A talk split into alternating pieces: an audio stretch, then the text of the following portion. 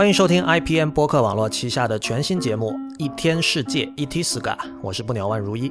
今天是二零一六年四月四日，也是一天世界的第一期。一天世界是 IT 公论的续集，一个在读者和听众的支持与资助下成立的媒体计划。一天世界用整体性的视角观察当代社会、技术文化以及商业风景，对抗消费主义导向的论述，强调对技术与艺术的敏锐感受力，以及精神和肉体上的强健。和 IT 公论不同，一天世界在未来不会承接广告，更加不接受软文或植入。因此，我鼓励您成为会员，让一天世界真正做到无所畏惧，并帮助我在后稀缺时代尝试写出别处没有的文字。一天世界的会员福利和 IT 公论略有不同，具体来说有三项。第一项，一天世界的会员会在每周收到两到五篇会员通讯，会员通讯会通过电邮发送，内容涵盖科技、设计、建筑、艺术等领域，还包括传说中的不鸟万书评。第二，一天世界的会员会不定期的收到会员独享的音频节目，同样也是通过电邮发送。第三，年付会员可以参与不定期的抽奖。二零一六年四月，就是这个月的奖品包括《Fallout 四》，也就是游戏《辐射四》的官方画册，日本漫画家浦泽直树的原画集等等。所有的奖品都是全球包邮的。我们认为，恰恰是在数字时代，让大家恢复对于实体物品的触觉以及敏感度是一件非常重要的事情。所以，我们的奖品大多数会是实体物品。如果您对这些奖品有兴趣，请考虑成为一天世界的年付会员。我们会在本周六公布第一位获奖的年付会员，并将奖品寄出。所有的奖品均是全球包邮的。如果您对会员计划感兴趣，请访问一天世界点 net 斜杠 member，一天世界的全拼点 n e t 斜杠 m e m b e r。一天世界的网址是一天世界点 net，请大家使用泛用型播客客户端订阅收听，因为这是第一时间听到一天世界以及 IPN 旗下所有播客节目的唯一方法。关于客户端的推荐，请访问 IPN 点 li 斜杠 FAQ。同时，我们也欢迎您访问一天世界的博客，我们的博客地址在 blog 点一天世界点 net，b l o g 点一天世界的全拼点 n e t。那么今天是一天世界的第一期，呃，我们请来了两位嘉宾，是大家在以前的 IT 公论里听到过的，他们就是苏琪和黄景璐，两位都是建筑师，但是苏琪现在是一个创业者，大家可能还有印象哈，在前几期的 IT 公论里，呃。我们一起讨论了苏琪现在正在做的创业项目，叫 Modelo，就是一个帮助呃建筑师和甲方可以共享自己的这个三三 D 设计图形，三 D 是设设计模型文件，然后它是一个 Web-based 的这么的一个项目。欢迎二位啊，你好，谢谢，很荣幸。大家好。那么，两位建筑师来到这期节目，今天肯定又是和建筑相关。那我相信大家已经猜到今天的话题是什么了。可能很多人已经看到，就是著名的建筑师 Zaha Hadid 查哈哈迪德，呃，最近刚刚逝世。那么，简单介绍一下，呃，这是一位出生在伊拉克的女建筑师，但是她主要的工作的这个地点是在伦敦哈。呃，那么她是毕业于伦敦著名的这个。A A 建筑学院是 Architecture Association 还是 Association of Architecture？Architecture Association，对，就非非常有名的一个一个建筑学院。然后他生于一九五零年，所以他中年大概二六十六岁不到六十五岁。对，呃，那么哈迪德是第一个获得呃 Pritzker 建筑奖，就建筑界的最高奖项的这个女性建筑师。然后呢，她是由于支气管炎所引起的心脏病发作而去世的。那么，哈迪德其实就是他跟。近年来，大家喜欢谈论的一些就是所谓的明星建筑师一样哈，呃，同样他有很多作品在中国，所以这个跟我们中国听众还是有一些关系的。呃，我们列举一下，有这个望京 SOHO，有这个北京的银河 SOHO，还有这个著名的广州的歌剧院，现在好像改名不叫歌剧院了，好像叫大剧院，但是一开始叫歌剧院的，就是在珠江新城，在珠江边上的那栋建筑。然后另外还有成都的一个叫新世纪城市艺术中心，这个好像还在建吧，还是怎么样？然后在香港有这个香港理工大学，呃，校园内有一个叫赛马会创新楼的一个一个建筑，这些都是出自他的手笔。那当然，他在欧洲和美国的其他建筑项目就更多了。呃，他的建筑风格对于这个普通人来说，应该也是非常容易辨识的，就是它会有很多这个曲线的外形，并且很强调这种流动感。很强调这种轻盈的感觉，呃，然后大部分人看到它的建筑的时候，感受就是说觉得非常的未来，非常的 futuristic，啊，那么今天我们请苏琪和黄景璐来跟大家聊一下，算是一个对哈迪德女士的一个纪念吧。呃，我想开始之前，我想请二位先分别介绍一件自己最喜欢的这个查哈哈迪德的作品。呃，从苏琪开始。呃，OK，呃，我是这样，扎哈的东西呢，我呃去过大概有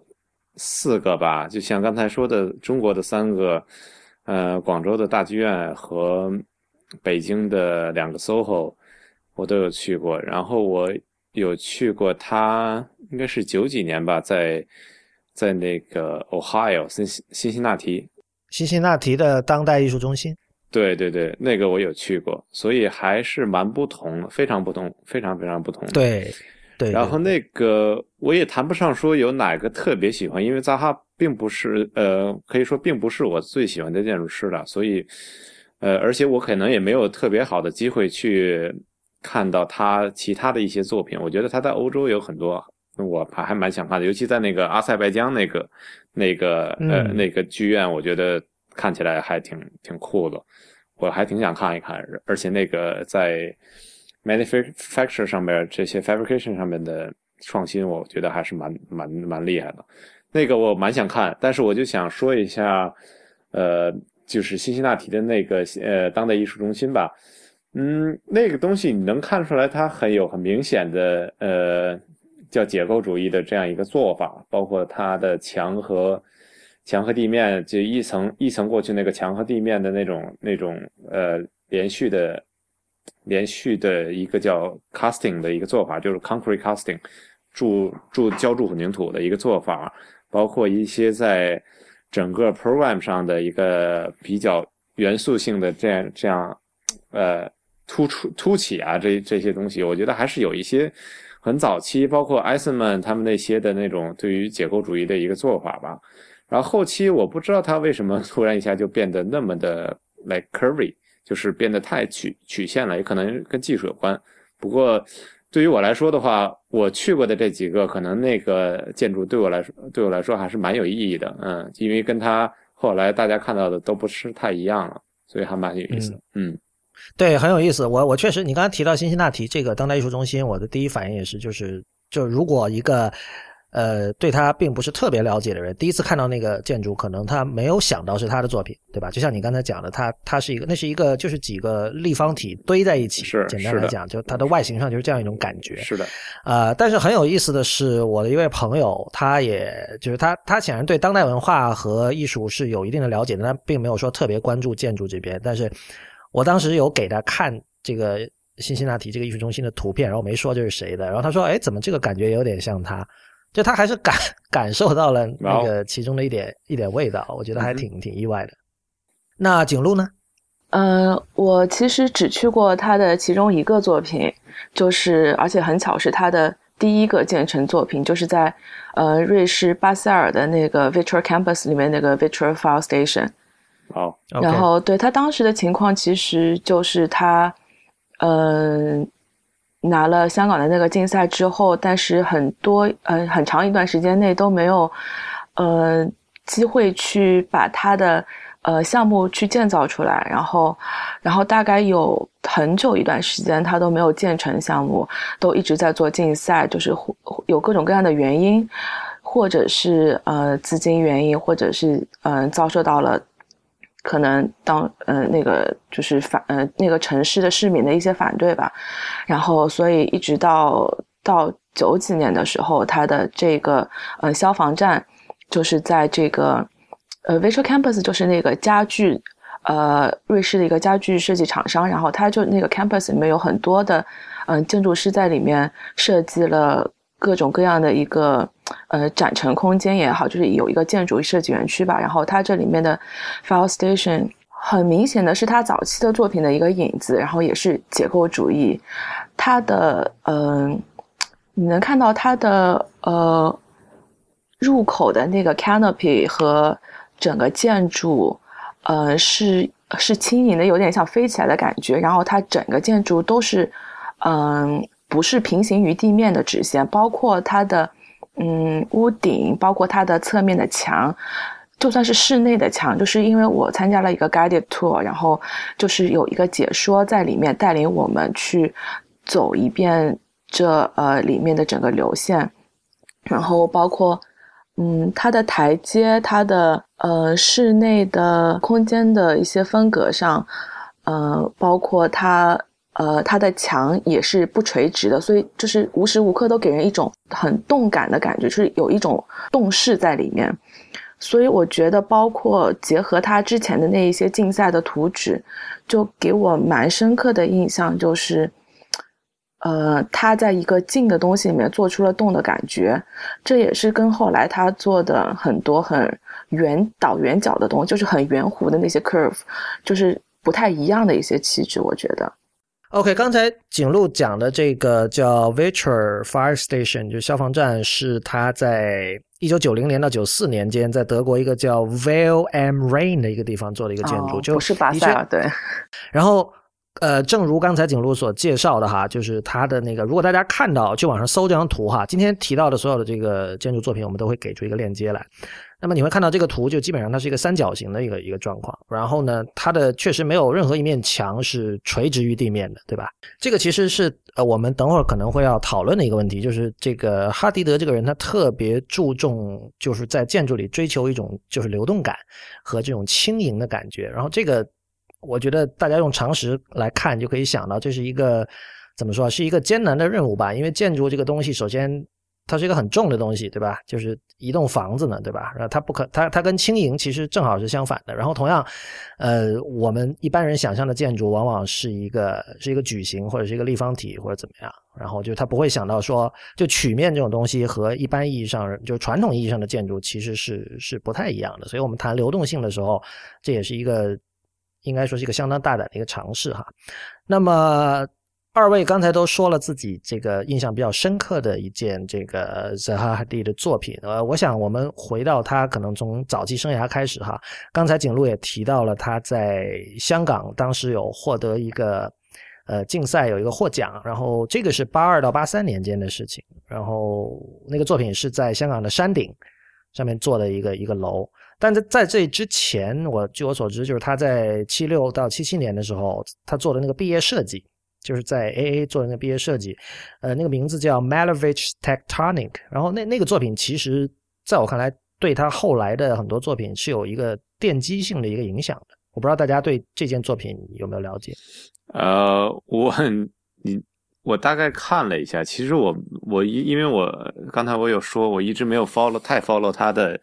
整个之前的一个 history，但是我当刚才有看了一下那个。那个毕业设计跟马列维奇做的那些画，现在很太像了，实在是，对非常非常像啊。所以，我也许吧，也许我觉得可能在那个阶段，这种对吧，结构主义的东西对他造成了影响啊，包括包括库哈斯也是，基本上是一样的吧。他们两个那可能那段时间确实，这个苏联的这这些人对他们的影响确实很大吧。我想问二位一个问题啊，就是这是不是对于建筑师来说是一种比较不寻常的做法？就是他其实是就刚才苏琪提到的马列维奇这个人，也就是这个哈迪德的毕业设计叫这个 Malevich Tectonic 嘛。马列维奇是当时这个现代主义时期苏联的一个前卫派的一个画家，然后他所属的那个他他所倡导的那种画派的名字叫这个 Suprematism，就中文一般翻译成至上主义，然后就是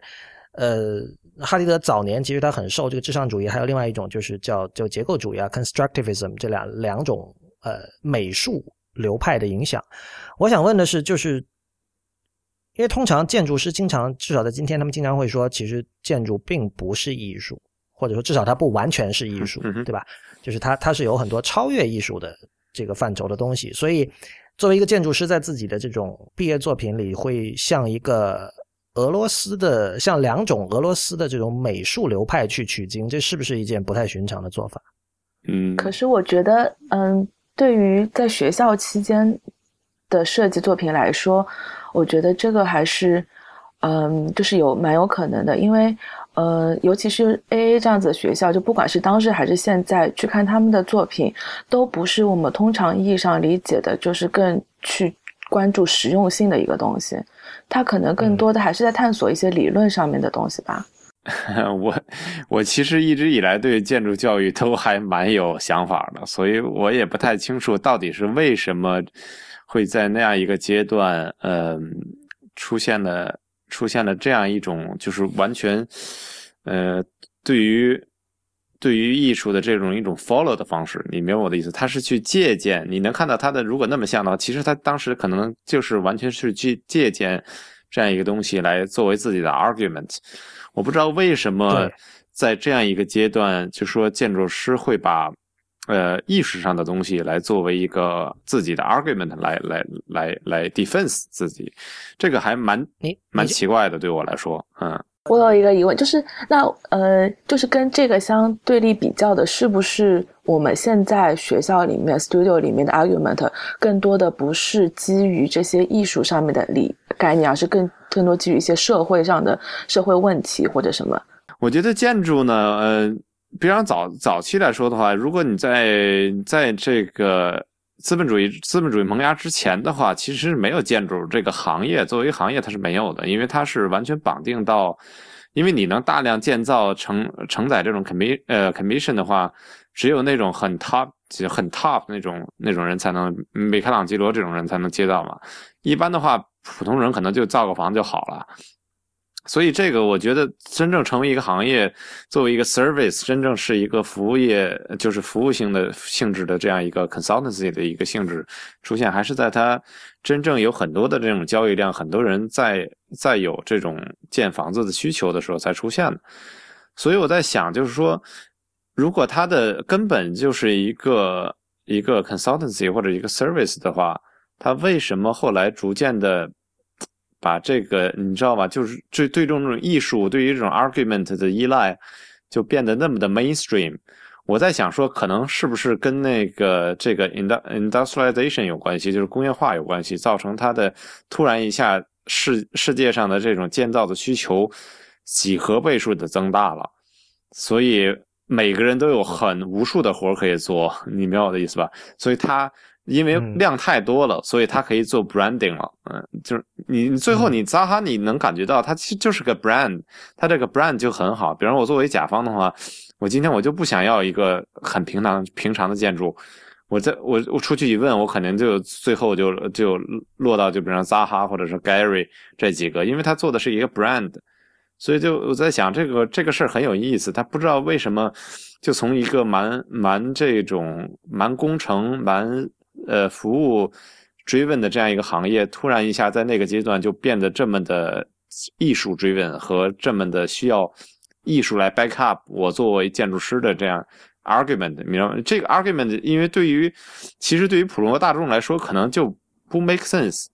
你明白我的意思吧？或者他们根本不知道，就是对吧？就大家看到的是它的流线型，看到它的这种轻盈感，但但是谁知道它跟 constructivism 或者什么 suprematism 这种说说实话，suprematism 我要我也是为了准备这期录音我才知道哦，他还受过这个人的影响。是，我就觉得这事儿很有意思嘛，就是不知道为什么会会出现这样一个情况，非得要去有这样一个 argument 来来。来 defense 的，我我看到过一个说法，我我这里先抛出来，大家可以可以讨论一下。就是你刚才提到借鉴这个词哈，但我觉得可能更准确的词是 appropriation，嗯哼，就是是挪用，对吧？然后我我看到就是有一个叫 Hal Foster 的人，然后他他他是他他的看法是这样的，他就说，因为哈迪德延续的是现代主义美术的传统，而不是现代主义建筑的传统。现代主义建筑传统我们都知道，科布西耶那些东西，对吧？然后这里有一个问题是在二十世纪中间的时候发生了一件事情，就是二战，然后对吧？那个三四十年代开始，纳粹开始兴起了，而纳粹是反对现代艺术的，纳粹对于现代的美术，他的看法是非常负面的。就是这个是有很多专注在研究这个问题了，已经就是这是一个定论，就是说在纳粹看来，现代艺术是堕落的。这个其实跟这个我国政府一度对于这个很多现代艺术的这个看法其实很很接近哈。就是其实说白了，就是有极权倾向的政府对于这种呃所谓像黄色歌曲啊、靡靡之音啊，还有这种。比较强调精神上的自由的这一类建筑，肯定是不喜欢的嘛。所以现代艺术其实，在二它它在现代的美术哈，在二十世纪初发展了之后，在二十世纪中间的时候中断了一下。这种中断使得像呃 Hadid 这样的人，他在七十年代开始，他可以去重新的 appropriate 当年的这个美术，因为他有了距离感，你知道吧？嗯，就是但是另一方面呢，现代主义建筑它是没有中断过的，就是。那种像科布西耶主张的那种房子，呃，所谓而且包括什么这个功能，呃，形式要追随功能这样的一套理念，其实是一直有在延续的。所以你你你没有办法去去 refer 去指涉，比如现代主义建筑，因为这很荒诞，因为这个传统没有中断。但是前卫美术这个传统，由于它中断了，到了二十世纪下半叶，到了七十年代的时候，它已经成为一种有有一种特殊趣味的东西了，成了一种。历史上的一种 novelty，然后你你作为一个新时代的创作者，你可以说就有点像今天，比如说中国有民国热嘛，大家会觉得哦，我们中间有传统断掉了，我们会找一些民国的元素来用，这会会让我们怎么怎么样，所以是这种现代美术作品在二十世纪中叶的中断，使得它去。试图去挪用这些美术作品里的元素，成为了可能，因为它具有了一定的距离感和陌生感。我觉得可能也比较 make sense 吧。可能对于当当时他们来说，不论是库哈斯还是扎哈来说的话，对于马列维奇的这种效仿，可能对就是可能用现代化的就是比较 hip，你知道吗？比较嬉皮，可能就是那种感觉吧。我我觉得有一点很惊人啊，就是说他。呃，我我相信他当时自己在七六七七年做出这个毕业设计的时候，我相信他应该知道这个东西是没有办法建出来，或者他也不在乎能不能建出来，只是一种这个概念上的一种一种一种思考。但是呢，其实这个东西就像一个种子一样，我觉得在他脑子里是一直有的，因为他到了很多年之后，呃，在纽约的 Guggenheim 美术馆有他一个做了他一个展览，叫 The Great Utopia，这应该是九十年代的事情。这么多年之后了，他在这个 Great Utopia 里面，他其实是把他的毕业设计进行了一种重新演绎，这他这是他本人说的，所以就是这这个事儿他一直没忘。然后事实上，那个我之前跟呃景路私下聊天的时候，景路也表达了对他那个对 Hadid 在八二八三年在香港山顶做那个方案表示了由衷的佩服，而那个方案其实跟毕业设计仍然是有一种一脉相承的关系的，可以这么说吗？还是蛮像的，我觉得。对。景路，要不你来谈一下对这个方案的这个看法？你可能先要描述一下这是一个什么样的东西。嗯，他的这个关于香港的山顶俱乐部的一个方案，就是，呃，我觉得，呃，因为它展现出来的只是一批图纸，然后那些图纸跟寻常图纸最不一样的地方是，它这里面用的透视是完全，呃，不是我们正常，呃，观察世界的透视，而是非常的，呃。呃，角度拉得非常的呃畸变的一个非常具有动感的这样一套图，然后所以当时对我产生冲击，也就是因为说，就这完全不是我所观察到的世界的样子，就是他一定有他自己自己的一套呃观察世界和描述世界的方法，就呃就是非常的呃不一样，而且就算我看过这样子的图纸之后，我也。不觉得我能够以以这样子的方式来来表达我的一个嗯作品或者怎么样，所以这这是对我就是呃比较印象深刻的一个地方。你是在什么时候看到这个图纸的？呃，本科阶段吧。OK，呃，所以当时你完全没有考虑说，你知道，就是今天，比如在网上大家讨论建筑，经常会有这么一派人嘛，他就说。这些东西只是在追求打引号所谓高大上的一种概念，但是其实这个东西软并卵，对吧？很多人会有这样的一种一种看法。但是你，我不知道是因为当时你是学生还是怎么样，你看这个图纸的时候是完全没有这种感觉的，你只是觉得很酷。可能是因为学生时代的时候心里有一个预设，就是呃，以后等到实际工作中可能做设计的时候就不得不考虑很多现实问题，那就趁学生时代的时候多做一些天马行空的设计，所以。这样子的话，就对这些很炫酷的概念什么的都不并不是很排斥，也也不会说先去考虑说这个东西造出来造不出来，或者是怎么样。而且就因为自己也画图纸，就是自己要做设计交图纸，也会知道说我们通常会把一张图纸或或者我们通常做竞赛的时候会做成什么样子，或者同学最优秀的同学他们画成什么样子，就算是最高分。都也都知道大约是个什么样的一个表达的状态，但是这这种呃，在他的这种表达方式是呃没有见到过的，所以会觉得说有一种打开新世界的大门的感觉。我我觉得吧，我 对于我来说啊，就是说看到这些东西，我因为我看到的还蛮早的，也是对，也是本科，其实 都是一样的，因为不能再早了，之前就没学过建筑，嗯。对于我来说啊，我觉得，嗯，即使到现在来说的话，即使是我不会去，即使我如果作为建筑师的话，我可能跟扎哈的做法完全不太一样，但是我会看到他的东西，我会看到那样一幅画，我还是会由衷的敬佩，因为其实你能知道，如果你做的事情是有呃是有价值的，是足够 detail 的话，你能你就会去感激这些人。就是在他的那个方向上能做到那样的那样 creative，其实我觉得这是我我我很我很不喜欢那种非常 loser 的做法，就是说哦他是那样，然后我是这样，yeah 他他肯定就是错的，你知道吗？就是那种感觉，我觉得那个是蛮就是还真的是很很挺 sad 的。我觉得对于那种那那样一幅画来说，不论他。这个东西能不能被完成？但是你能看到它在这个这个东西里面，它能承载的这些 information 和它能想到的这些东西，你就知道这个东西它有多么的，你知道，就是创造性那种东西，你是就是肯定会 appreciate 这这这种感觉的。就就像你看到一个非常，就像比方说，我看到一个非常 machine 的非常好的一个零件的话，我也会 appreciate 它。就这个，我觉得这是对于这种不同行业、不同方向的一个尊重吧，而不是说，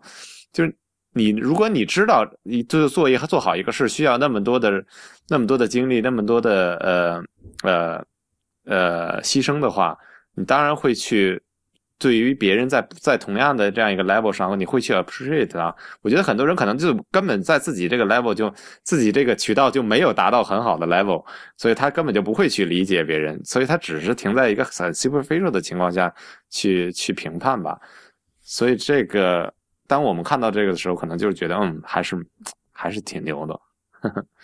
所以，所以我的我如果理解理解的就是没错的话，你其实是对他的一种完成度表达的。一个是完成度，第二个是我很佩服他能够把这个东西能够构想出来。你明白我的意思吧？他是在对，就是就是后者其实是一种胆量了。就是因为我我我知道，就是我我们现在这是一个纯音频节目，可能有的听众听了有点不明所以，所以我还是非常鼓励大家去本期节目的网站。就是一天世界点 net，然后找到这期节目的这个提纲，里面会有各种链接。就刚我们我们提到的所有这些作品，包括美术作品和建筑作品，都很容易可以在网上看到图片。就看着图片再听，会比较有比较容易理解吧。就是你苏琪，你刚才讲了，我就想到这个，我另外一位建筑师朋友，他说他当年看那个 Sana 就魅岛和世和西泽立卫的那组合的一些这个图纸，就他他当时说他看了觉得想哭，就是。但是他的想哭的原因，我的理解就是，呃，对那些细节，就他看到那个细节已经做到了这样的程度。用今天的一一句烂大街的话，就是，就真正做到了极致，就确实是做到了极致，对吧？嗯，我觉得我对他们的作品也很感动，但是并不是在细节的这个点上，而是说，嗯，就是。在拜访他们的建筑的时候，你会看到人是如何使用那个空间的，然后你会被人在建筑中的使用方式所感动。就比如说小孩子在里面很高兴的滚来滚去、跑来跑去之类的，或者是就是就是因为我会觉得说，呃，建筑还是给人用，呃，当然有有那种当做艺术品做的建筑和那种拿来使用的建筑，那嗯，就是在在如果呃。有一种我很 appreciate 的地方，就是当人们在里面用的非常，呃，非常高兴或者非常呃自在的时候，我会觉得很受感动。就是这就是你这指的是具体是你刚才刚才说的那个是是哪个作品？哦，Rolex Learning Center。呃，说的是 Sana 的，是 Sana 的哦，我说 Sana，对，哦，Sana 的，对，OK OK，就是说，就是说，嗯，就是当然完成度你会被他感动，但是我可能对于，比如说他的创造方，就比如说，就是呃。呃，扎哈的这些图纸，它呈现出来的完全不一样的视角，这样子的一种创造力，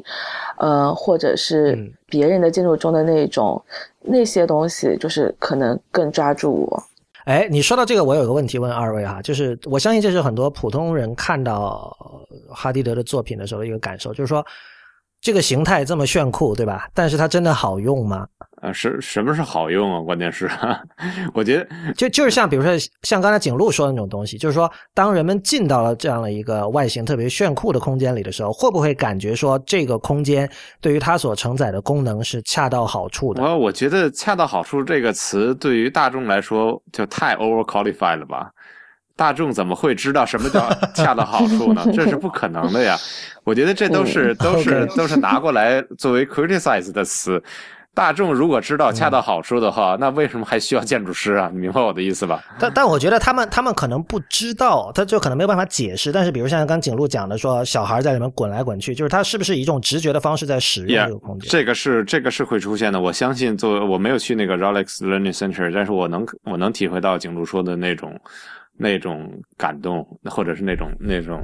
就是对于这种 propose 的新的新的这种 interaction 吧，就它的实现的感动吧，我觉得这个还是蛮重要的。但是我觉得扎哈的东西，它也有你你不能因为这样来说的话，一个建筑它有很多的价值在里面，它不仅仅它不能说仅仅是作为一个社会价值，或者不仅仅仅是作为一个使用者的价值，它还有对于甲方的价值。你明白吧对于城市的价值，对于整个文化的价值，所以你不能仅仅从一个层面上来评价它。然后另外一点，我觉得来说的话，嗯，为什么总要说 一定要让这个建筑要要节省呢？Why？就是为什么？这个不是？等一下，等一下，你你说的节省，因为刚才谁说节省？就说就是说好用不好用嘛？就是说它它有可能。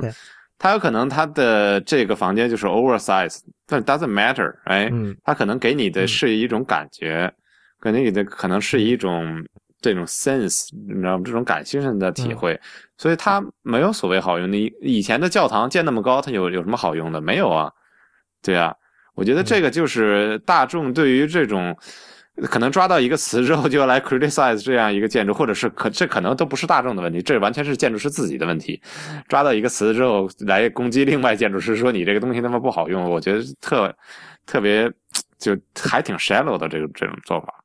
哦，另外我也想到就是，呃，之前包括王树做的，呃，就是浙江呃不是浙江美，就中呃国美。呃的呃校区，就是之前我一开始听到的很多评论都是说，哎呀，就是特别难用，像那个学生宿舍的那个开窗，好像开的特别随便，就好像是那种一把一把窗扔上墙上，在哪儿就在哪儿一样。有些宿舍有三扇窗，有些宿舍没有窗，就特别难用。就是我一开始听到的说法，但是后来。我又听到了别人在评价说，就是你如果在这样一个校区里面，因为这是一个艺术类的学校，你如果呃在这样的校区氛围里面学习四年的话，你可能嗯是。就呃难用一点又怎么样呢？就是好像筑基的长屋也很难用，但是它带来的那种气质和气氛，可能更能影响人。就是有时候，你说筑基长屋是安藤忠雄的第一个那个东西是吧？呃，就是对比较早也很出名的那个作品，就是所以有时候就很难讲到底好用这个事情。嗯，有多重要？我我我我觉得啦，我觉得就是还，我觉得在一个 basic 层面上来说的话，比方说它不能不能漏水啊，比方说它不能说，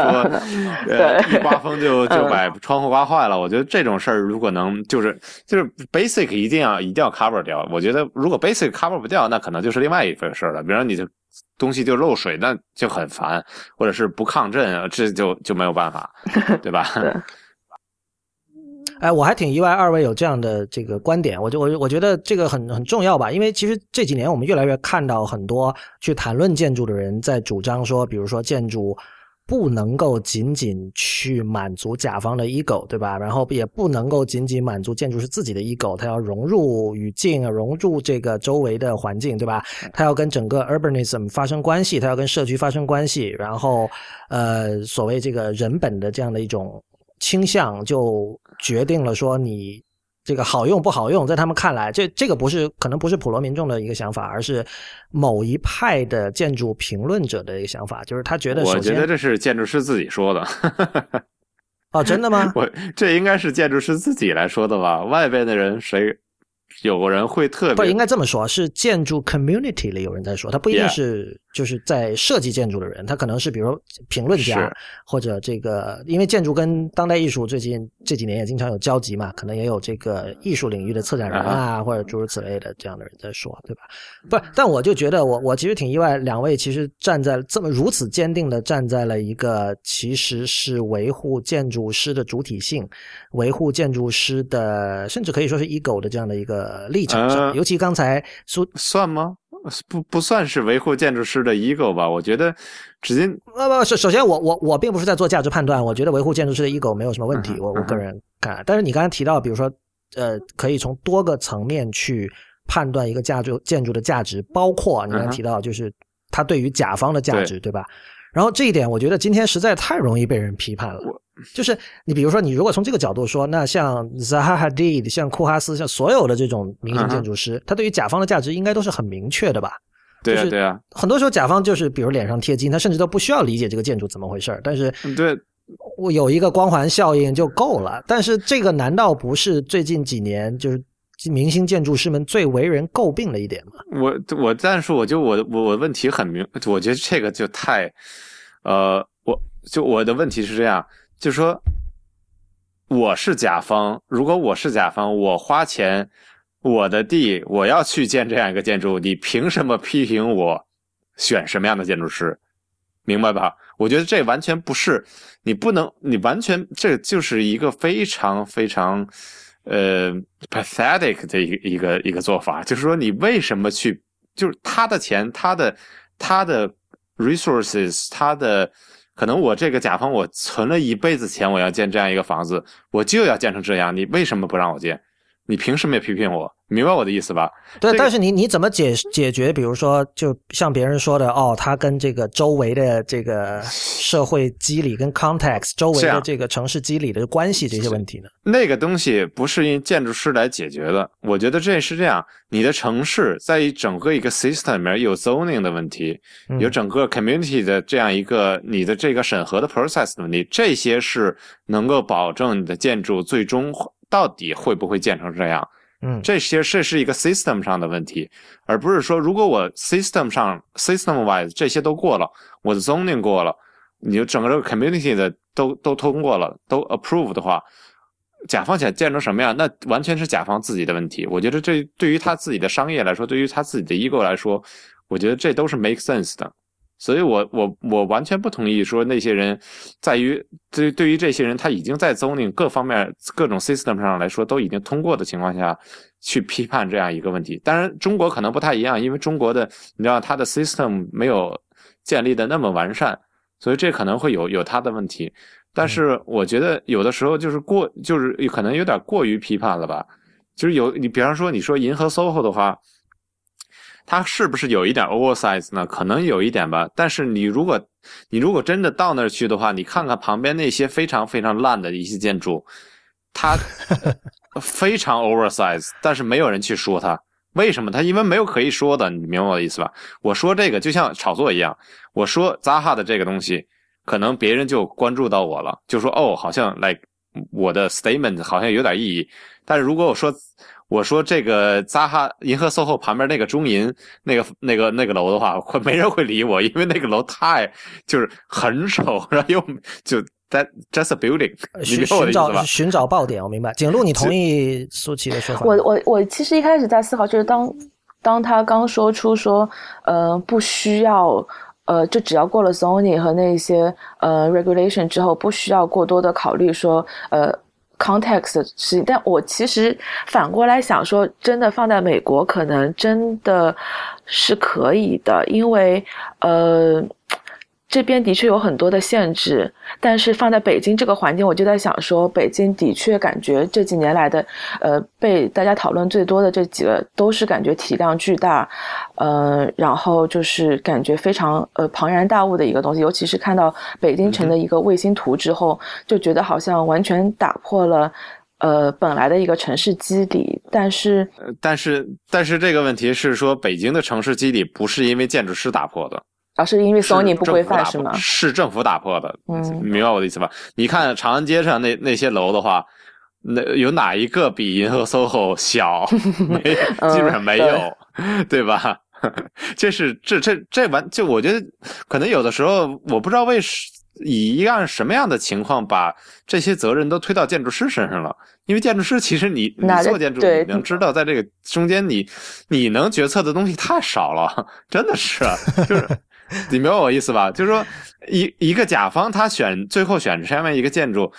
你建筑师根本就没有什么决定权嘛。等一下，等一下，我觉得这个分人的吧，这个分那看你的光环有多大吧。这个就比如说，但但呃，但是你你要从整个的这样一个量上来说呀，比如说全世界有，I don't know 五百万建筑师的话，就可能有。二十个，就是具有具有高度的话语权的人，然后其他人都是得就是完全跪舔甲方。你的意思是？也不是说跪舔，他也要他也要跪舔甲方啊，一样的呀。中国政府不不好意思，跪舔跪舔是一个比较粗疏的词哈，就是我 呃意思理解就好了，意思理解就好了，嗯。呃，都一样嘛。因为因为其实我听到的一些人的说法，就是说，像库哈斯，他是一个相当善于跟中国政府打交道的人。是的，嗯，因为他就是 political driven，他的 argument 就比较 political，他很懂得去怎么，呃，怎么来 play with 他的 argument。你看他会写很多书，会会 throw out 一些 theory。但是其实他针对于甲方来说的话，他其实是比较懂得怎么去做 business 的。我觉得这这个很有意思。我给你讲一个小故事，说以前在那个，当然这个项目他最后也没有拿到，就是洛杉矶的一个叫呃 Lakemar 吧，就是 L A Contemporary 什么 Contemporary Modern Art something like that，我我忘了。L L A C M A 对对对。然后当时它是它其实有有 existing building 的。然后呢，我当时以前的一个老师是在 Morphosis 的 Principal Architect，当时他们就做就呃，他的立项的时候是说让这个东西再做一个加建，建在这个两个两个 building 中间。然后呢，所有的建筑师都在那儿建，就是做一个加建嘛。然后，比方说 Morphosis 的话，就做了一个非常扭扭曲的这样一个东西在中间。然后 h a s 去了之后，直接跟甲方说，我要把这两个 building 全部铲掉。然后呢，大家就惊掉了啊！这就我哦，你你拿到我的 attention 了，然后他马上会告诉你说，为什么铲掉你会更好，而且还能帮你省一些钱，可能会更更 benefit，你知道吗？就是说先 pick 你的 interest，然后再去给你这样一个 proof。就这个这个肯定跟他做记者的经历还是有关系的。Yeah yeah yeah，他很懂人性，你知道吗？选题能力，真的是真的是嗯。呃，对我们，我们，我们说回哈迪德哈，就是他，我自己在就你你们刚才提到，就是说你们在学生时期看到他的毕业设计，以及他毕业设计之后几年，呃，在香港做的那个山顶的那个方案哈，就是我的我我其实对这些早期的具有高度实验性的这些作品的一个感受，就是我觉得这个人就很很能死磕，就是他其实一直没有忘。就是就像我说的，这有点像是他之后作品的一个奠基性的一个一个展示。就是他包括他几十年后在 Guggenheim 做展览，就是他心想哈，老娘当时做的这个东西你建不出来是吧？至少我在博物馆里可以给给我给我搞出来吧，对吧？博物馆我不用考虑任何实用性的问题是吧？他还是要把它把它给弄出来。所以这种包括他追求这种所谓轻盈啊、流动啊这些跟传统建筑就是相反的一些概念，他能够一直把它。贯彻下去，而且贯彻到就是非常的就是妇孺皆知的一种程度，我觉得这个是相当相当 tough 的一种一种状态。呃，我觉得接下来我想讨论的一个问题哈，就是刚才我们其实在之前也零星的提到了，就是为什么有很多人不喜欢他？因为我们的当就是哈迪德去世之后，我们私下都跟一些朋友聊过这些事情，就是我们都遇到了我们的朋友，有人就是说我就是。我对他的作品其实是不感冒的，或者我有各种各样的槽点。然后我们也会看到，无论是普通的建筑爱好者，甚至普通民众，呃，包括职业的建筑师和建筑理论家，其中都有很多不喜欢他的人。我我不知道大家二二位对这一点有什么看法？就是你们觉得，呃，这些人就是究竟有什么理由可以让人们不喜欢他？就有可能的理由，大家可以做一下呃 speculation。景路，要不你先说？呃，我想想看啊。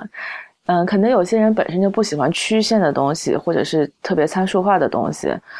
啊，有这样的人吗？有有有本身不喜欢曲线的人？我觉得应该是有吧。对啊，有啊。会加加一些，你先说。嗯，就是就我觉得还蛮多人比较喜欢方方方和方方正正的东西，就是可以在一个方的里面把空间做好。然后想想看，嗯，而且可能也是。呃，体量上，就我怎么说呢？就是比如说他在中国的做做的这几个项目，其实还可能不太讨人喜欢，反而他在呃国外呃在欧洲做的几个项目，德国的，还有呃在罗马的那个呃 MAXSI 那个博物馆，就是这几个项目可能就是大家的好感度都会高一点。嗯，那苏琪说说看。呃。我觉得不喜欢他。如果说，我觉得就说方方盒子这事儿吧，我觉得方盒子这事儿，我觉得就有点有点 naive 了。就是不是说不是说景路的评论 naive，就是这些人不喜欢他，因为方盒子很 naive。因为我我能理解有国内有些人为什么不喜欢他，就是说，因为国内的人可能就是觉得这个东西他是他完全做不了的。所以呢，就干脆，反正我也做不了。Anyway，就是我，我一定要跟他排排除关系。就是说，你明白我的意思吧？就是说，有一个好的，这这个太积极了吧？这是就是有的，有的，有的。基本上是说，这些人是因为嫉妒而不喜欢。有一有绝对有这个层面，这是这是我这么这么长时间能看到的，这个绝对是有的。然后另外一点，我觉得就是说，呃，你其实完全可以 argue 说扎哈。这个在北京的这几个东西，就尤其是银河 SOHO 来说的话，确实可能有一点 oversize，因为，呃，银河 SOHO 如果大家不知道的话，是在二环上那个，就是在外交外外交部的斜对面，那个东西还是蛮 oversize，然后就是因为它的它的 natural 就是就比较嗯。特别显眼嘛，所以就让它更更能够跳出来，所以这可能也是 make sense。就是说，那么 alienated 的一个东西的话，在一个城市里面出现，而且在一个呃有那么长时间历史的一个城呃城市出现的话，城区就是尤其它周围都是那些板楼嘛，基本上对板楼，然后旁边还有很多的那种小平房，对，呃那那边还不是胡同，还是那个有挺多平房的，对，所以这样的话，可能就我觉得也可能是有一点不太 like。Doesn't really make sense，但是还是像我刚才说的，连政府审批都过了，然后最后是各方面都过了，这个东西能能不能给？其实这这这个东西并没给给银河 SOHO 带来多大的多大的那个好处了，因为这个还有一个小小小的问题，就是说我可以跟大家透露一下，银河 SOHO 这个东西，因为它因为这个银河 SOHO 它的平面太大了做的，所以对于它分租的时候特别难。因为如果以前你做那种，比方说这种点状楼的话，它每一层的 footprint 特别特别小嘛，就还蛮没有没有特别大嘛。那个时候它做分租的时候很容易，因为比方说我是一个公司的话，我要租的时候我就租一层，这一层就是我们，它的私密性很好。但是那个银河 SOHO 因为太这 footprint 太大，对，所以我要租的时候我很难租一层，我要跟别人分层，就变得有点像那个中关村，你走到海龙电器城楼上是吧？是有一点那个有对，有一点那个感觉。当然它的 scale 更大，就是说这样的话，比方说对于一个银行来说的话，或者是一个比较呃比较 high profile 的甲方来说的话，我要想去租，但是呢，我又不想跟别人合。并在一一层里面租，对，但是我要如果都租下来 又会很贵，所以我这个可能有点问题。然后另外一点呢，我觉得它其实那个项目对于交通的处理可能不是，好像也不是特别好。当然也也这个可能也完全不能怪他了，就是说可能也有商业上的考虑啊，也有各方面的考虑啊。然后那个点呢，我觉得也就对那个位置可能也一般啊。对，我觉得你说的很对，就是一般来说大家想不起就怎么到达那儿。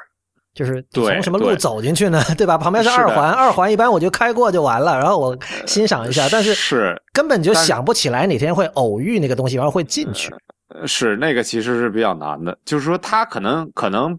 不是因为它建筑的原因，可能是因为这个城市规划在那个位置，它的这种流线和交通就很难做到这样，这是很可能的。然后呢，又加上说，比如 SOHO 要要利益最大化，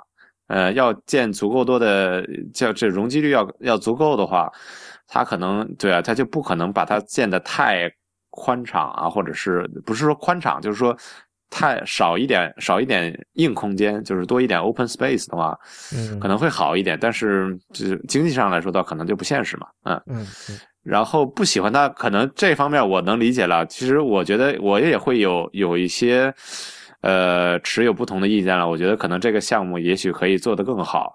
然后别人可能有，还有一些人不喜欢它，是因为比方说广州的大剧院的 detail 确实非常差，但是这个并不是扎哈的问题，嗯，施 工但是方的问题，有，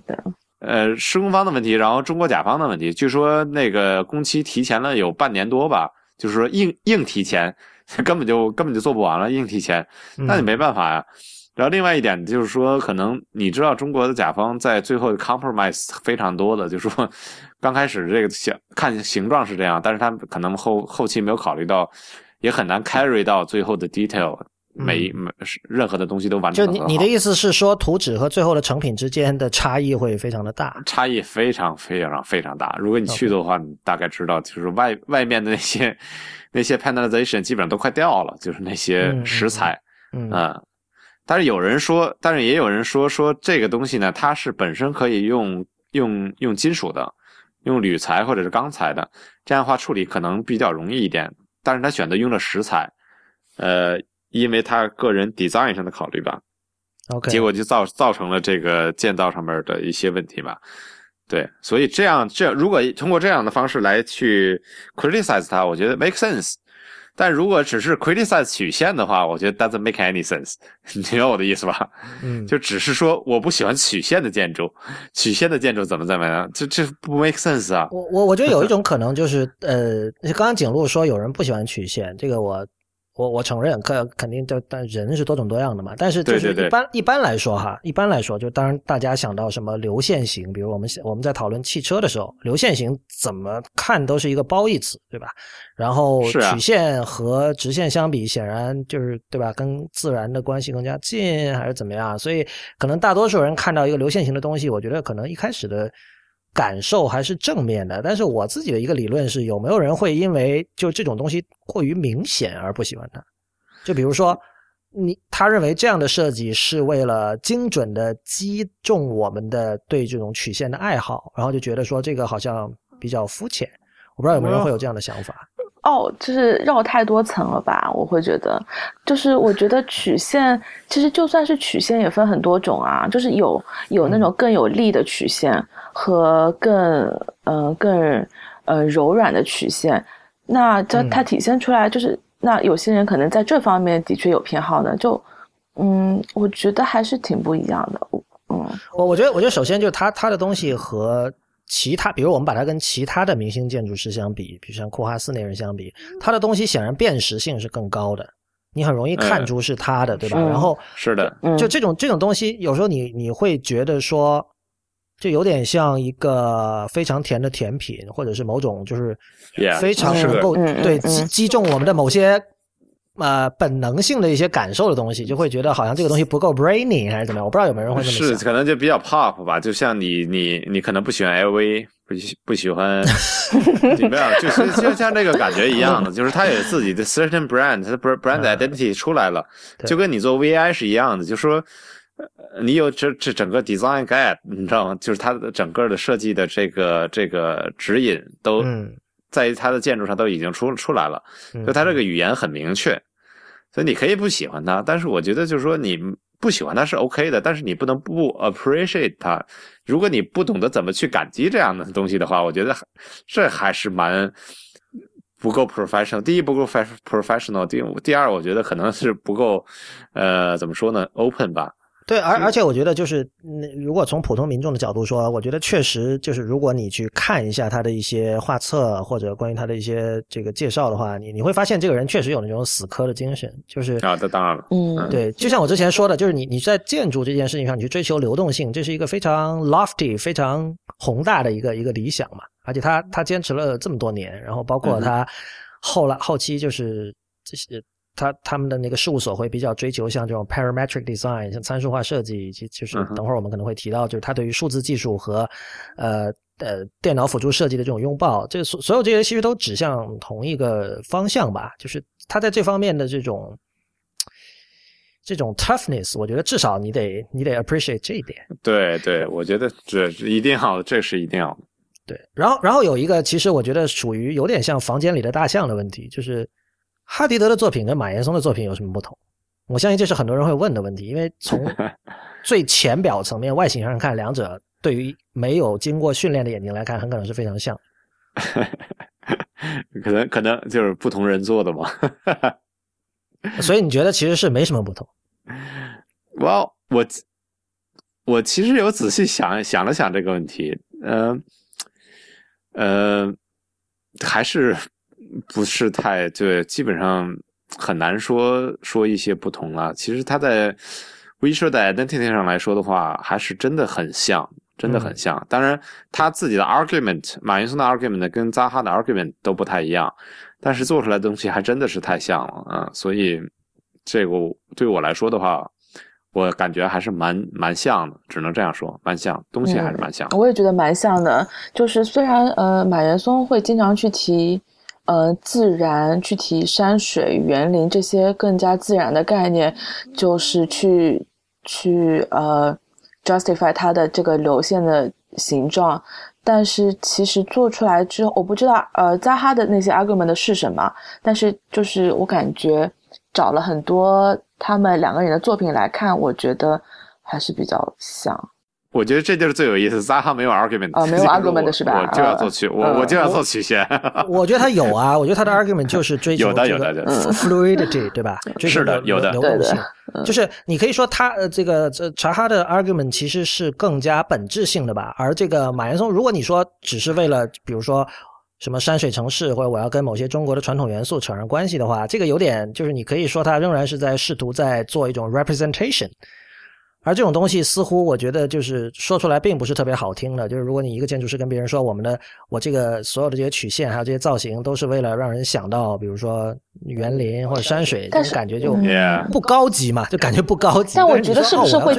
甲方会吃这一套呢？我觉得有可能，有可能，比如你跟中国的甲方说流动性。他们有可能是听不懂的，嗯，不懂的啊啊呃，一定要说哦，山水 呀，对对，我觉得就是有时候对这些东西是可能是后来在在向甲方呈现的时候去加的一些概念，什么天圆地方啊，然后什么就是这种呃跟中国传统文化这种扯上关系的东西，我不知道他是不是从这个出发做的设计，但是呃，蛮多我见到的例子都是在后期去加上这些说法的。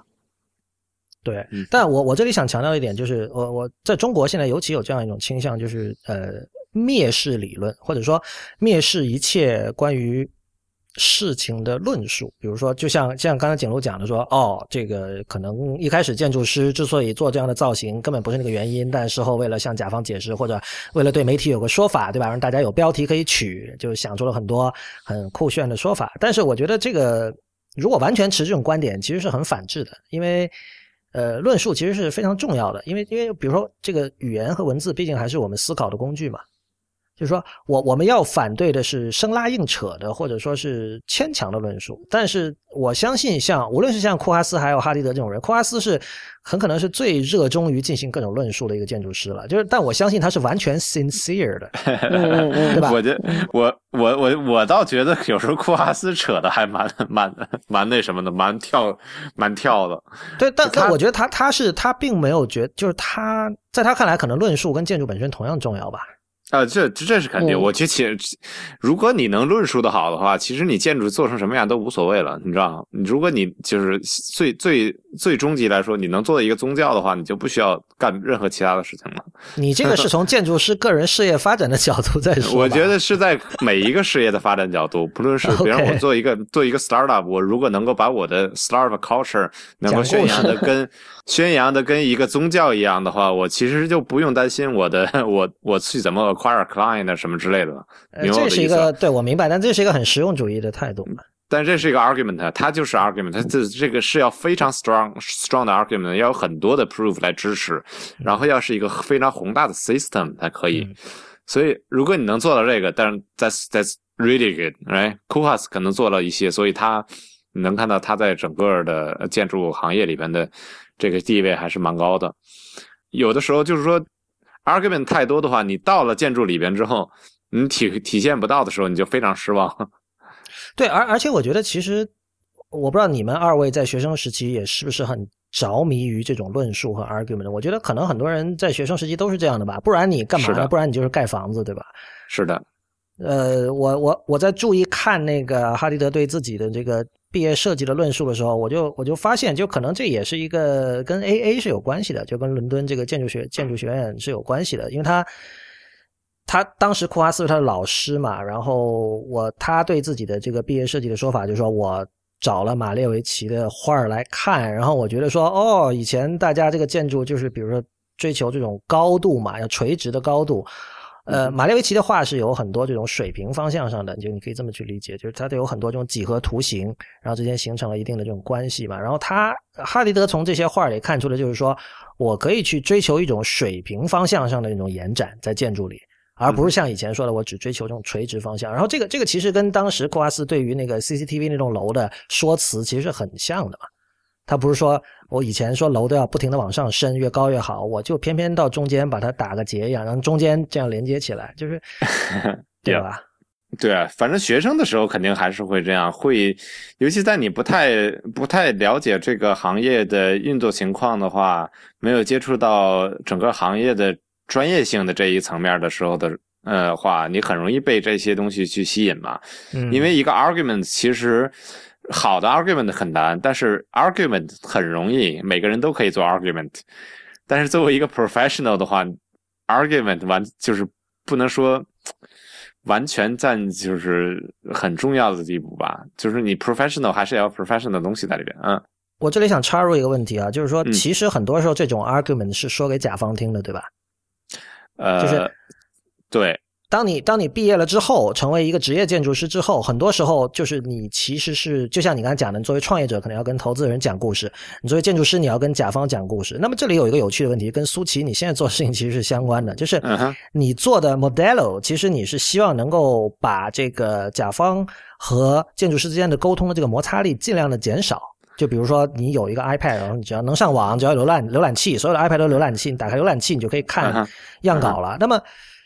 当你的这个目的做到了极致，当你这件事情做到了极致之后，是不是其实对论述的这种依赖会减少呢？那不并不是，我觉得，呃这是一个 better better experience 吧。我觉得对于早期来说的话，很容易理解嘛。你去去，其实一个建筑师来说的话，怎么去 manage client 这个太重要了。这个，嗯嗯，我觉得这个传说中就是好像说贝聿铭这方面就是非常的因为他是皇他是皇家啊，他是嗯他的背景好啊，这当然就不一样了，起点高啊，所以他他所能接触到的这些甲方也都不一样。但是我觉得你怎么去 manage client 还是很重要的。所以其实对于我们做的事儿来说的话，在这块儿肯定是有很很多的帮助啊。就是我们现在现在这些客户。大部分的反应都是说，哦，甲方 超级喜欢，因为之前就没有这样一个东西，从来没有过。现在甲方就说哦哦，OK，我终于能终于能做一些什么了，你知道吗？嗯，就是就是在在以前的话，就是我们去什么什么时间去给他花很多钱做一个 physical model，然后给他带过去，然后花一些这个，然后他又不满意，然后或者是你给他做完之后，他觉得我靠，你已经做完了，你再来找我，你知道吗？就是经常这种事儿。但是我觉得很多建筑师呢，他很难接触到 client，而且也不太明白，所以他的 argument 很多时候呢，并不仅仅是给 client 说。我觉得能能意识到自己的 argument 是给 client 的话，其实这个建筑师已经比较成熟了。嗯，很多建筑师他的 argument 是给他自己的。嗯，所以知道吗对，所以我一开始呃会呃直觉的反应是有两套 argument，一套是做设计的时候呃你贯彻在那个过程中的一个一个一个方法或者是一个指导你一步步往下推的那个 argument，另外一个是可能不是同一个人来做，而是另外一个去去 businessman 去谈谈生意去 selling 那个 idea 的那个人，然后他向甲方呈现的是另外一套东西，但我不知道是不是实际是这样，但我直觉上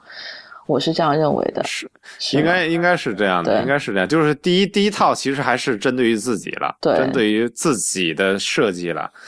然后第二套，其实我觉得这两个东西完全可以融在一起，嗯，所以我在想说，以后可能会不会有更多的建筑师跳出来说，我真正的把建筑设计这个东西作为一个商业的东西来做设计，它不仅仅是说我一定要设计这样一个 building，我作为一个商业来做设计，就是说你可以走很多的方式，就我觉得这两个 argument 就是呃建筑师对自己给自己的一个论述和、呃、说给甲方听的那一套故事，如果像苏琪说的要融为一体的话，其实牵涉到一个问题，就是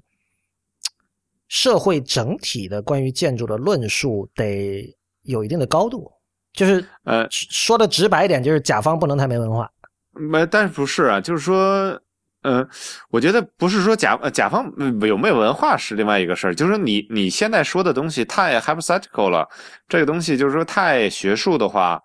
呃，它就会造成甲方很没文化。但是你知道甲方懂什么吗？甲方懂这个东西，他怎么运作，他怎么赚钱。明白吧？这是它的造价是什么？它能设计的时长什么？这些他都知道，他可他可比建筑师还懂啊。所以我觉得在这个专业层面上，能不能把两个东西合在一起来说，而不是说每个人都在尝试去 alienate themselves，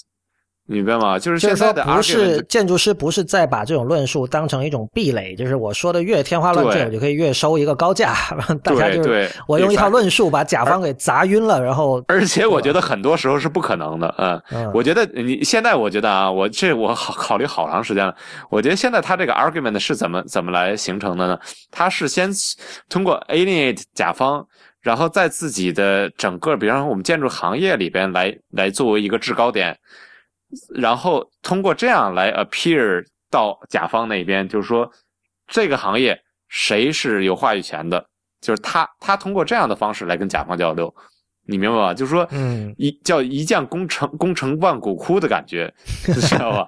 一定要把所有的建筑师压在脚底下的时候，才能通过外边能看到这样一个建，这个建筑师是最厉害的。呃这个我觉得可悲啊！我觉得这个我觉得这个还蛮，嗯，就是蛮 sad 的，这个还蛮 sad 的。我觉得我在想说，能不能有更好的做法，能把这两个两种东西结合在一起？所以我觉得跟跟这个怎么说啊，公共领域，就是我们看到报纸上、媒体上，还有像今天的话，可能社交网络上、这个微信公众号里关于建筑的论述就很有关系。因为如果说这种论述永远停在一种哦，我粉谁，我黑谁，然后或者是就是一种很缺乏这种就不专业嘛，你知道吗？特别不专业不。微妙吧？因为我们其实今今天世界这么复杂，任何人就是从常识判断都知道，就是没有什么非黑即白的事情，所有的事情都是是很很微妙的。但是好像一旦，尤其是遇到像哈迪德这种非常高调、非常就是他的作品，很多时候我们甚至可以用张牙舞爪这样的词来形容的这样的人之后，大家好像马上就就疯了一样的，就一定要站队。所以这个其实牵涉到就是这这你们俩就刚才我们录音之前提到的一个问题，就是苏琪，你是发现你觉得在哈迪德去世之后，国内有不少人写文章是有炒作的这样的倾向的，是是是有了，都有了。我我觉得，就是我可以跟你说一件事儿，就是前两天的时候，我们其实正在有一个做一个我们自己公司的一个小的 PR 或者是宣传的一个小视频，嗯然后是其中有一个小片段是就是有点调侃扎哈和那个库曼那个关于关于那个就是东京东京体育馆的那个那个事儿了。嗯结果这东西做到一半的时候，扎哈那扎哈就是去世了，就是特，然后当时当时我 partner 就说，就咱咱们这个东西就呃肯定不能做了，肯定也不能发，就是说嗯你知道吗？就是说。我觉得对我们来说，这种 respect 太重要了，对，就不尊敬嘛，不尊太不尊敬了。所以，但是呢，我就就说，那还是能看到国内有一些人就喜欢，呃，当然大家有很多回忆的，我觉得这个还蛮很 make sense。回忆一下之之前跟扎哈的一个过程啊，这我觉得都很 make sense。但是说一些不同意扎哈的人，在他死人家去世的时候跳出来说这个事儿，我觉得，嗯。就 doesn't make any sense，你的这个道德水准也太低了吧！在人家死的时候，趁这样大家都在关心的时候来，来把你的这种观点抛出来，说我多讨厌扎哈，多不同意扎哈，我觉得扎哈这儿不对那儿不对，我觉得这 doesn't make sense，我觉得特别特别，你知道吗？特别低级，我觉得。景路呢？嗯，我觉得我我是也的确看到了很多回忆的文章，我觉得还就是这些我都还，嗯。因为之前没有，呃，跟他有更多的接，就是没有不知道这个人就是在工作生活中是怎么样子的，所以感觉这些文章倒的确就让我看到说他在就是更加真实的一面，但是我可能没有看到那么多，呃，呃，苏琪讲的那些就是跳出来就是想想要吸引人眼球的这些文章，但我的确有了这样子哦，但我的确注意到就是很多，呃。根本不是念建筑的同学，或者说跟这个，呃，就也不是那个 community 的同学，就是朋友，他们也都在讨论这件事情，所以我还蛮意外。说我呀，我呀，对，就是咱们咱们今天干的事儿嘛，咱们今天干的事儿嘛。呃，对，就是我当时还蛮意外，就是说。就是说，我觉得这是 make sense。就是它是一个事儿的话，你能去讨论它。然后包括我们，我们当时就是之前刚才我说那个视频的话，我们就把库曼那边全部拿掉了。然后我们我们的那个做 graphic design 那个人，就是用了一天的时间做了一个纪念扎哈的一个视频，然后放在了网上。啊这个传传播力还挺好的，对于我们公司是个好事儿。但是我觉得，就这个东西，它是一个比较 neutral 的东西，它是一个非常 real respect 的东西。然后我觉得这样的话，其实没有任何没有任何问题。但我就我其实比较比较反感的是这些，就说你知道吗？就就跟国内国内太爱炒，就是很多事太爱炒作了，非要说把这个东西做的很越没有节操才能越炒作。我觉得在这种阶段。在别人去世的时候，你来做这个事儿，就太低级了，实在是。这这个这个其实跟社交网络的本质有点关系了，就是它一切是要求求爆点，对吧？有有爆点，你可以就是吸引眼球，吸引眼球就可以。是，但是问题在于说你去世这件事儿，它不能对啊，就是说它是一个点，但是你但是你要非得要把它做成爆点，一定要一定要扔出一个反反对反对的东西来。